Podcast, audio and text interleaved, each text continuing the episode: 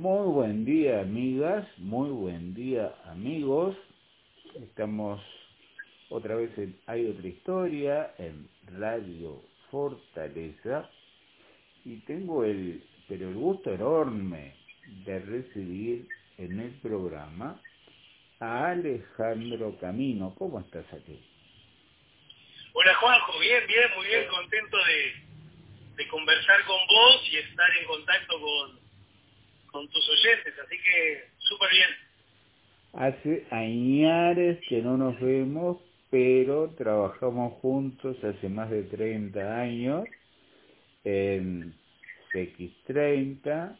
Yo te diría que eh, compartimos incluso la oficina de prensa cuando tú dabas unos tus primeros pasitos allí y, y yo ya me estaba yendo, pero digamos que desde aquel tiempo yo conozco a Alejandro Camino, que durante unos meses fuiste algo así como estabas en la recepción de la radio, ¿no? Sí, es verdad, es verdad. Mira, tu, tu cuento se remonta ya no al siglo pasado, sino al milenio pasado. Por supuesto.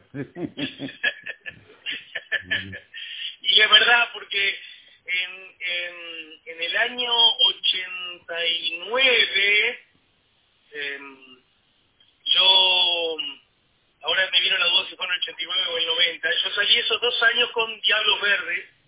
Sí. ¿Por qué hago eh, eh, ese... ¿Por qué, por qué hago ese, ese linkeo? Sí. Porque el histórico director emblemático, eh, digamos, figura protagónica del carnaval y de los Diablos Verdes en particular, Antonio Iglesias, era además él, podríamos llamar, eh, como el intendente, Ahí está. exacto, de, de CX30 la radio, que recordemos al público, en aquellos años funcionaba en la calle San Martín, Y Agraciada de San Martín. a- agraciada esquina San Martín,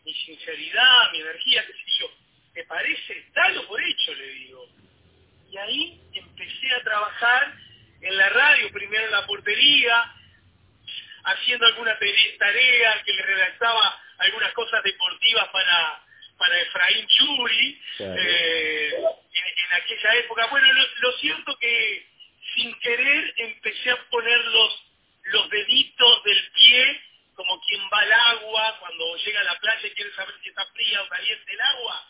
bueno, y pone primero los piecitos para saber si se anima a tirarse o no. Bueno, esos fueron mis, mis primeros mis primeros contactos. Y el destino quiere, Juanjo, no lo vas a poder creer, que mientras te cuento todo esto, estoy pasando por Agraciada y Mar Marajá. ¡Qué increíble! ¡Qué increíble! Increíble. Estoy haciendo el cuento pasando frente a la puerta de la que entonces era la radio porque estoy conduciendo, pero tengo mano libre, así que no estoy cometiendo ninguna infracción y al contrario, gustoso de conversar contigo y, y ejercer ese recuerdo. Escúchame, ¿ya ahí estabas estudiar teatro? Bueno, yo estaba en la escuela de artes escénicas del Teatro El Galpón, la primera generación post-dictadura, y estaba aún en la escuela. Es más, es más, eh, el año anterior, el Galpón eh, había, había hecho una asamblea de carácter artístico para ver si yo, alumno, recibía la autorización y el permiso correspondiente para salir en carnaval, porque en aquella época estaba el precepto, después con el tiempo eso cambió, de que, ah, estando en la escuela no se podía hacer ningún otro trabajo de carácter eh, teatral profesional. Y B, para con el carnaval había una especie de, de prejuicio acerca de si podía ser valioso o al revés, deformador de mi condición de, de actor.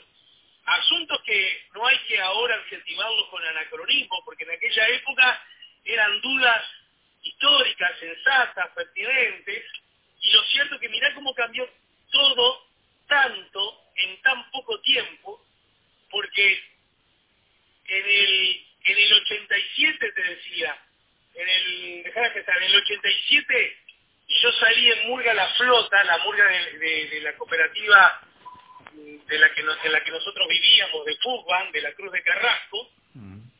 para ver si me autorizaban. Y dos años después, perdón, y un año después, para el egreso, escúchame, para el egreso de tipo posgrado de la generación de la que yo formaba parte, el Galpón coprodujo con Antimurga Becejeva, con la dirección de Jorge Mori, la participación de humoristas Los Menecuchos en el carnaval. Fíjate vos cómo cambió tan vertiginosamente todo que de pasar a dudar si podía ser una, una práctica deformadora, pasó a ser una, eh, una experiencia de posgrado para nosotros los recién egresados. Qué increíble, qué increíble. Cuéntame, eh, yo dejé de verte en esa época, en el 91 y 91-92. Y bueno, después vinieron tus años antes de Tommy Jerry. ¿Hubo algún...? Eh, a ver, mi primera experiencia televisiva en efecto fue el club de Tommy Jerry, días atrás cuando, cuando volvíamos de Belvedere con Juan, mi hijo, caminando Agraciada, el Paso Molino, hasta llegar a, a la diligencia, de, allí el, emblemático, histórico inicio del Prado.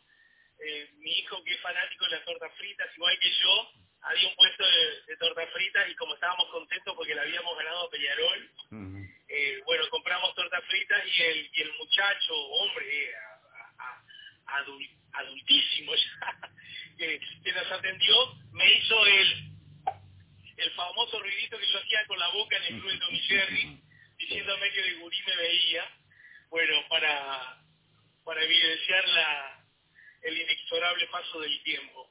En efecto, el club de Tommy fue mi primera experiencia eh, profesional como conductor en un programa de televisión, pero en realidad los los productores del Club Tommy Jerry me convocaron porque me, vieron en un aviso de alfajores, alfajores Punta Ballena Top, ese era el alfajor, y en el que tuve, digamos, por, en mi condición de actor e intérprete de ese aviso, como bastante bastante suceso, en su momento fue fue, muy visto el aviso, al punto tal que, eh, digamos, mi desempeño como, como intérprete sirvió para que me abriera la puerta en la conducción de en la conducción de mi de, del programa televisivo. Después, eso fue, mira, durante el 93, durante el 94, durante el 95. En el año 96 no hice, no hice televisión y para el año 97 me convocaron para ser el conductor presentador del programa de entretenimientos SOTE, que también se emitía por Canal 10, y eso ocurrió en 97, 98, 99 y 2000, todos los días, todos los días. Y, en, el noven, y en el 2001 hice la, la sustitución para bien de bien de Belugo Carámbula, que ya había sido enfermo, y, y, entonces el canal me propuso hacer eh, ese programa, conducir el, el programa de Berugo, eso fue en el 2000, 2001. Después, en el marco del 2002, en plena crisis, eh, el, el, dueño del programa, digamos, el que tenía los derechos, me parece que no llegó a un acuerdo, no sé si fue una especie de desencuentro, alguna cosa escuché alguna vez, incluso con, con instancias legales, creo recordar. Pero bueno, a mí tanto me da, lo cierto es que no, en el medio de la crisis no hubo programa, yo me quedé sin, sin trabajo, bueno, como tantos otros compatriotas, ¿no? Y, y recuerdo que eh, empezó el proyecto BTV y me llamaron para conducir un programa de entretenimientos. Y yo a esta altura, perdón, me quedé sin trabajo en, en televisión, yo ya, ya había iniciado mi peripecia radial en, en aquella época, había comenzado un rato antes en Nuevo Tiempo, y ya en aquella época estaba en Carve, y, y entonces me propusieron, era un programa de, periodístico de interés general, y me propusieron la gente de BTV eh, hacer, eh, que todavía no se llamaba BTV, creo que se llamaba Señal 1, creo recordar, no estoy seguro, y me propusieron hacer un programa de entretenimientos, y yo, a pesar de la crisis, a pesar de las deudas grandes que tenía, tenía una deuda en, dólares por un apartamento que, que me había comprado hace poco, bueno, eh, dije, tomé una decisión, qué sé yo, no sé cómo llamarla, cierto que, un poco irracional, pero un poco valiente también, yo dije, miren, les agradezco mucho, pero quiero salirme de, del trillo de los programas de entretenimiento, quiero dedicarme a la comunicación, llamémosle más periodística, más de interés general, más, más, más apoyado en los temas que son los que más me gustan, los, los políticos, los económicos, los históricos, eh, en fin. Y, y entonces me dijeron, bueno, está, les agradecí mucho porque era una propuesta de trabajo. Y a las pocas semanas me dijeron, mira, vamos a armar un programa también en las mañanas de interés general y queremos que vos estés en la conducción.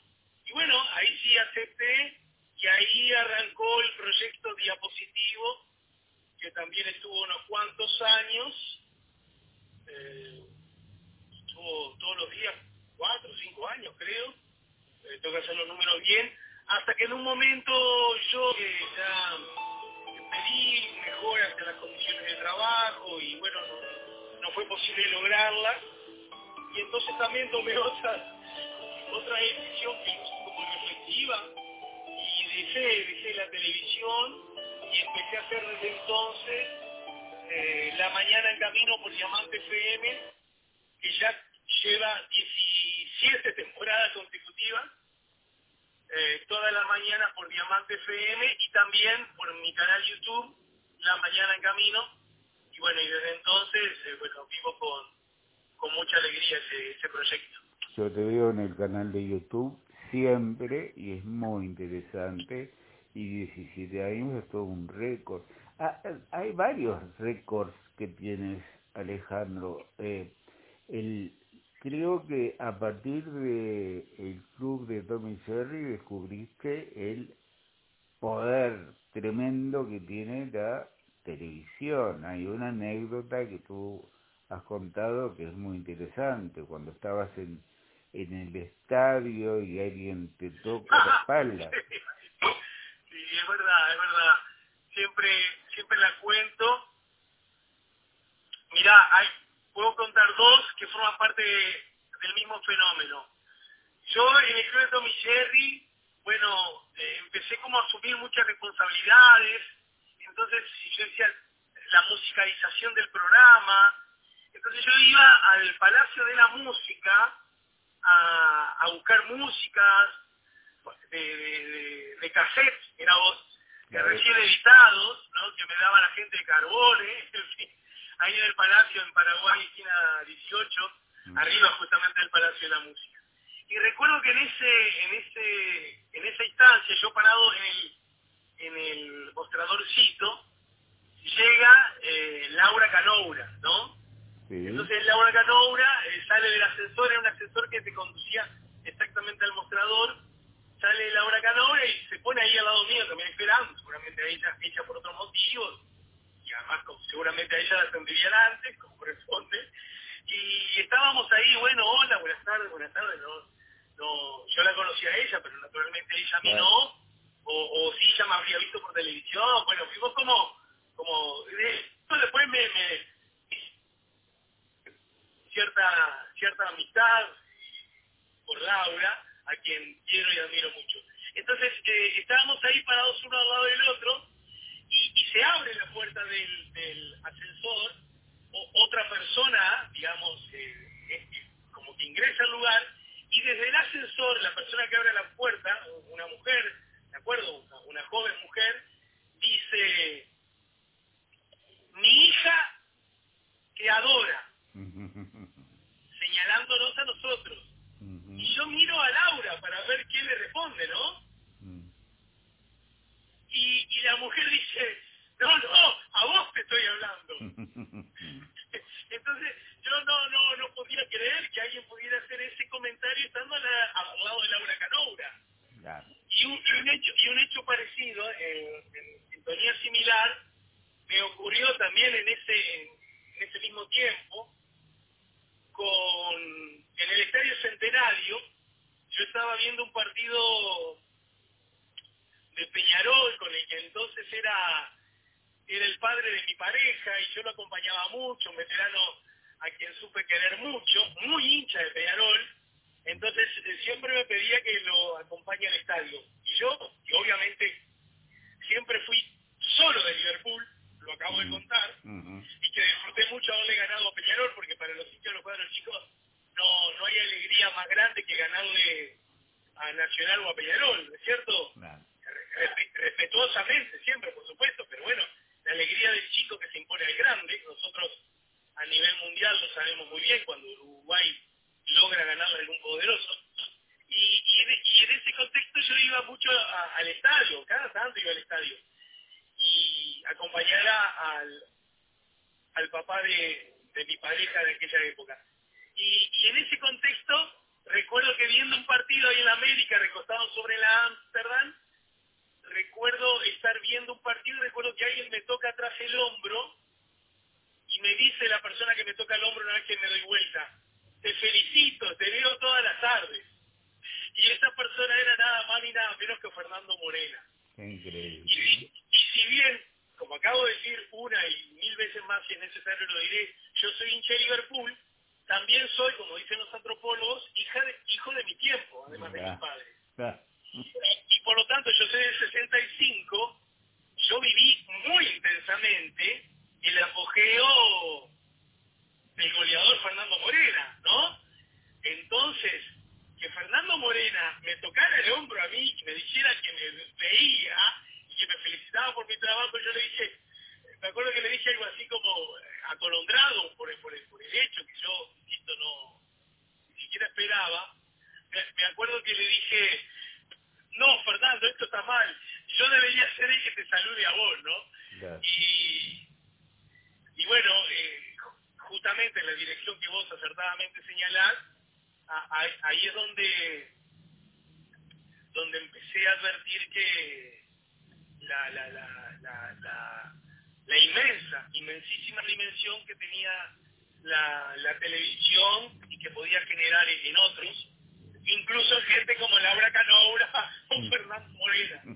Y bueno, dale. Yo lo único que ha sido es que una vez que haya pasado el tiempo, a la hora de pasar raya, nunca me haya creído ni me haya confundido eh, la idea de ser más notorio, aún incluso haciendo bien el trabajo, la, is- la idea de ser más público, más notorio, no, no te vuelve no te vuelve mejor que nadie. Claro. Entonces, en todo caso, siempre me ha gustado asumir y estar a la altura de la enseñanza que el maestro Atahualpa del Siopo, el, el uno de los históricos fundadores de, de Teatro y Galpón, nos decía a nosotros, los alumnos de, de la escuela, escuela a la que cité hace un ratito, él decía, él lo vinculaba al talento, pero a mí me gusta también vincularlo a la notoriedad. Él decía, el talento dejó de ser un privilegio para pasar a ser una responsabilidad. Claro.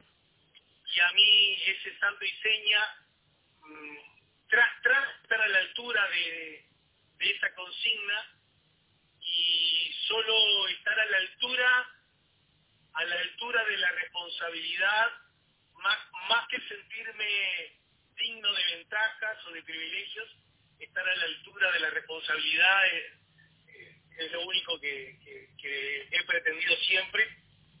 Eh, y bueno, si lo logro o no, ya, ya, ya es algo que no puedo asegurar. Está muy bueno lo que dices.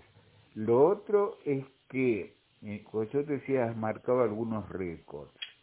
Eh, por ejemplo, el programa ese que hacías matutino en BTV, el que iba a ser de entretenimientos y los convenciste de meter política y periodismo, ese también creo que es histórico, no se había hecho en la mañana de la televisión. ¿No? Sí, repetime porque se, entre, se entrecortó un poquito el final y no quiero ser eh, respetuoso con la respuesta.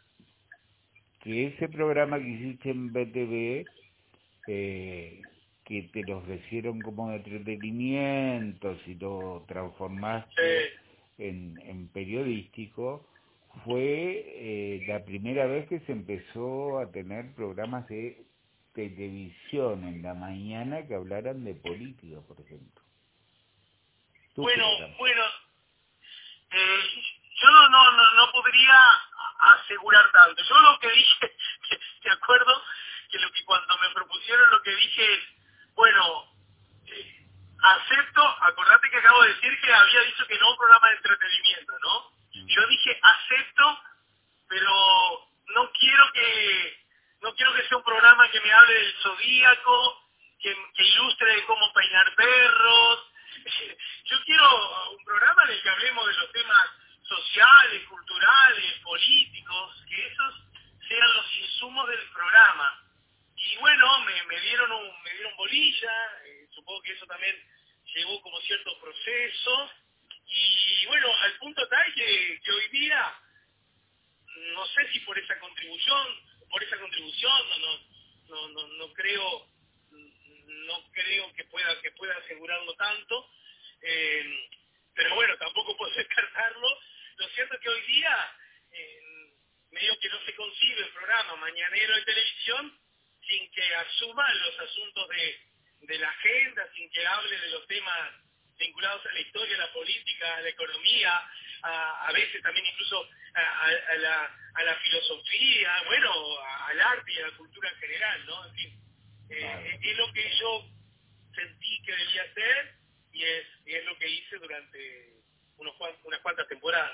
¿Cómo surgió la mañana en camino y este eh, esta, continuidad que, que es tan importante? Porque eh, a veces los programas periodísticos tienen éxito, un gran éxito, pero no tienen continuidad. Cuando quedan en la, en la cabeza de la gente y en el gusto de la gente, en el caso tuyo creo que 17 años, bueno, hay algo ahí, ¿no? Y hay algo que se fue logrando y conquistando con la gente. ¿Cuál es cuál sería para ti el, el, secreto de la mañana en camino?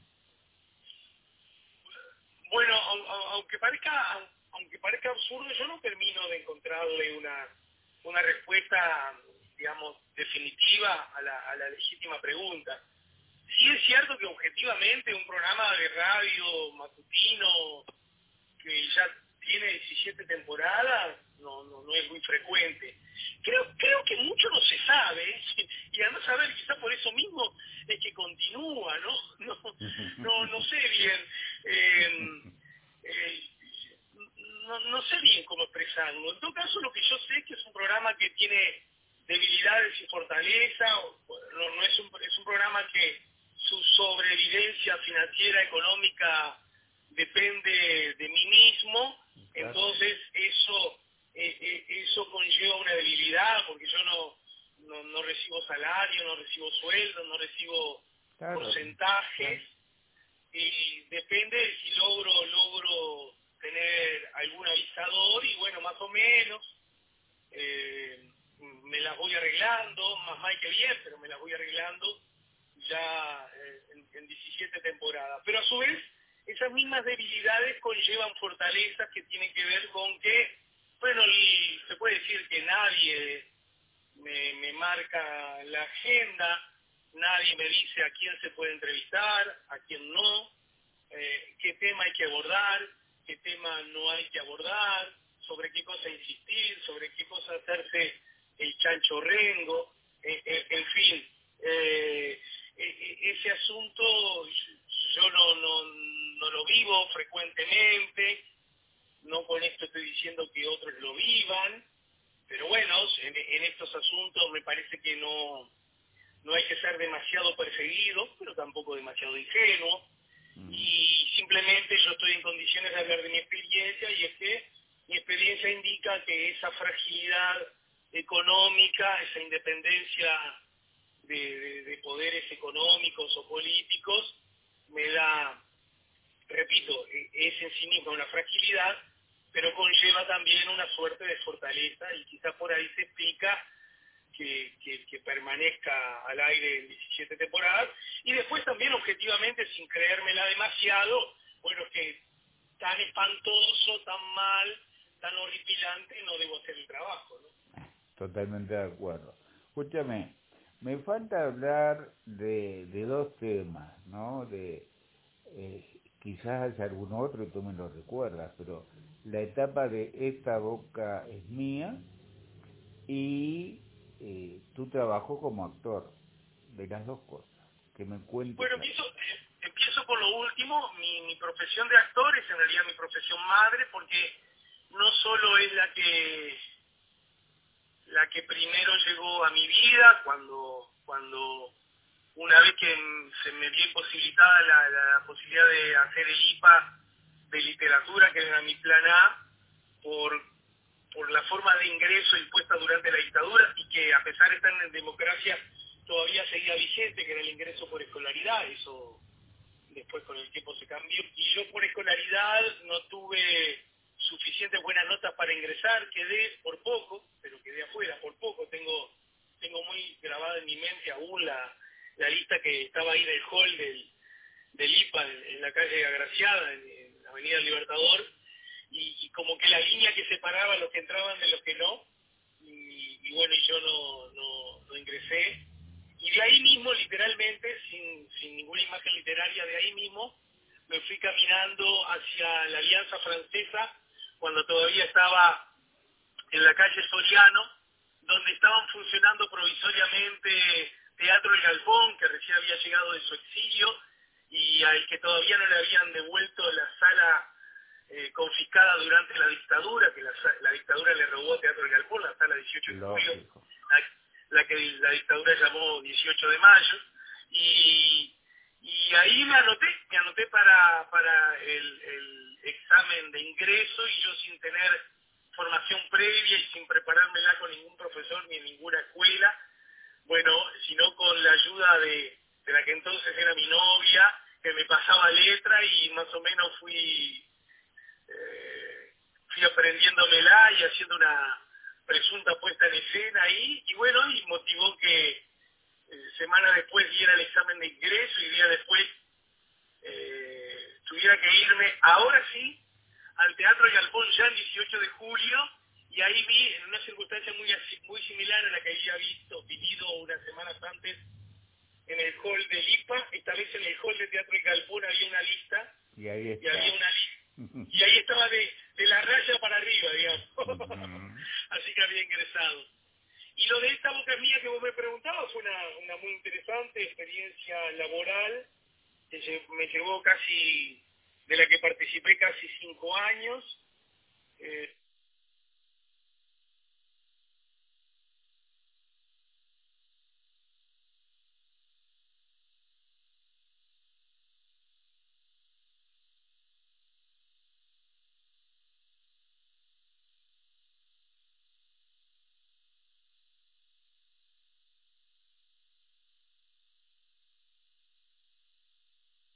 cinco años.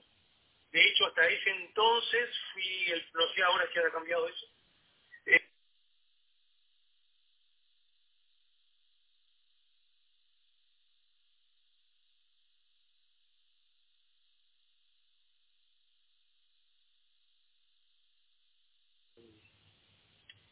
yo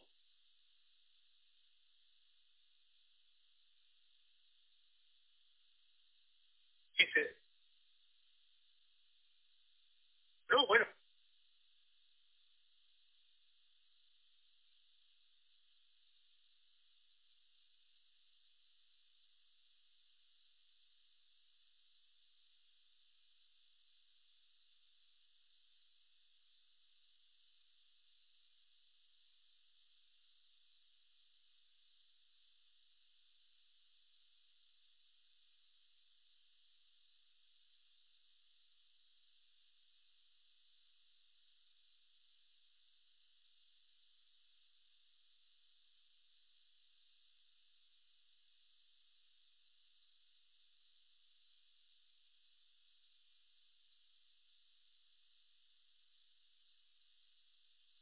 Persecutorias excesivas, pero también sin ingenuidades decisivas, ¿no?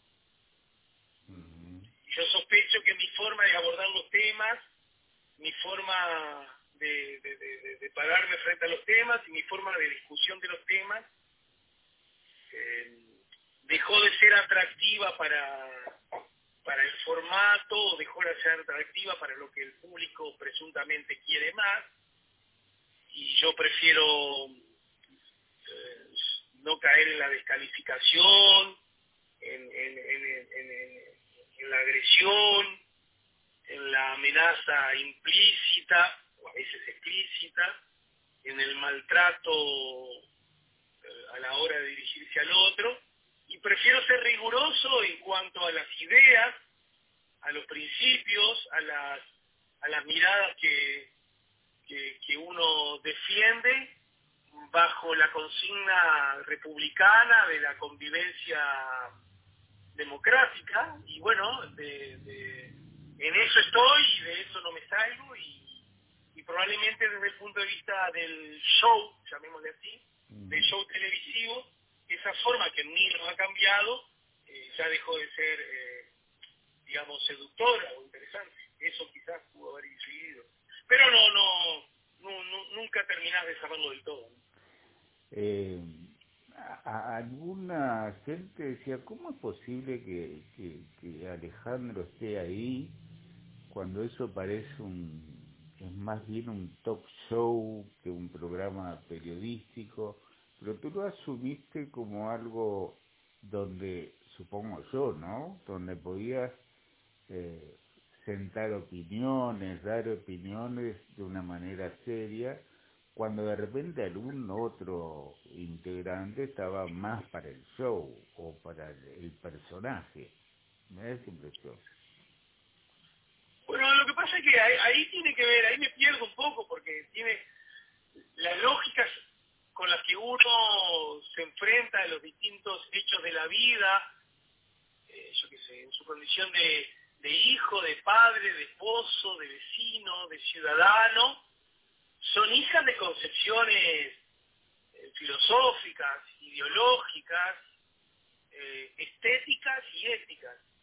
Y bueno, un poco lo, que yo dije que aprendí en la escuela de Galpón, y bueno, y yo parto de la base de que eh, la alteridad, o sea, el otro, la otredad, eh, es lo que nos completa y, y desde mi perspectiva no, no, no hay mirada propia sin estar en permanente interacción con, con los otros, con las otras, y en particular con los otros y las otras que la pasan peor en la, en la que debería ser la fiesta de la vida. Y como yo no, no me consuelo con la idea de la desigualdad a propósito de la dignidad, yo creo que todos somos distintos, pero que todos tenemos el derecho a la igualdad en cuanto a la capacidad de tener vida digna. Eh, y bueno, y como yo siento que para eso hay que generar políticas de distribución de, de, la riqueza en su más amplia excepción, no solo la riqueza material, que por supuesto implica la riqueza material, pero también la, la riqueza emocional, la posibilidad de, del acceso, la obligación del acceso a la vivienda digna, a la salud digna, a la educación digna, al arte, a la cultura en su máxima expresión, a la, a la de sentir que el solo hecho de haber nacido bajo ninguna circunstancia puede implicar la vida deshonrosa, vivir, vivir por fuera de la dignidad humana, en fin, y para que eso pueda darse, insisto, tiene que haber una justa distribución, si es necesario redistribución de, esos bienes y de esos valores, bueno, yo estoy empeñado en esa, en esa mirada, pero sin embargo tampoco tengo problema, porque soy un liberal, de convivir con la mirada de que de aquellos que sostienen o creen que si las personas han vivido en condiciones infrahumanas porque han elegido ese tipo de vida, porque no se han esforzado lo suficiente o porque no, no son merecedores de, del amor de Dios, yo eso no lo comparto, lo discuto, lo peleo, lo discuto y lo peleo políticamente, filosóficamente, humanamente, bajo la égida y la política de la convivencia democrática. Alejandro, se nos fue el tiempo y ha sido un gusto enorme charlar contigo, yo te agradezco mucho, eh, pero realmente un gusto, espero que en algún momento sigamos teniendo la oportunidad de charlar. Te mando un abrazo grande, eh, gracias por haberte hecho este tiempo para Hay Otra Historia y hasta prontito, gracias. Bueno, Juanjo, te saludo a vos y fundamentalmente saludo a quienes han tenido la, la amabilidad y la generosidad de, de escucharnos, ¿sí? Gracias. Amigas, amigos, estuvo con nosotros hoy Alejandro Camino, hombre de radio, de televisión, de teatro. Hasta mañana, gracias.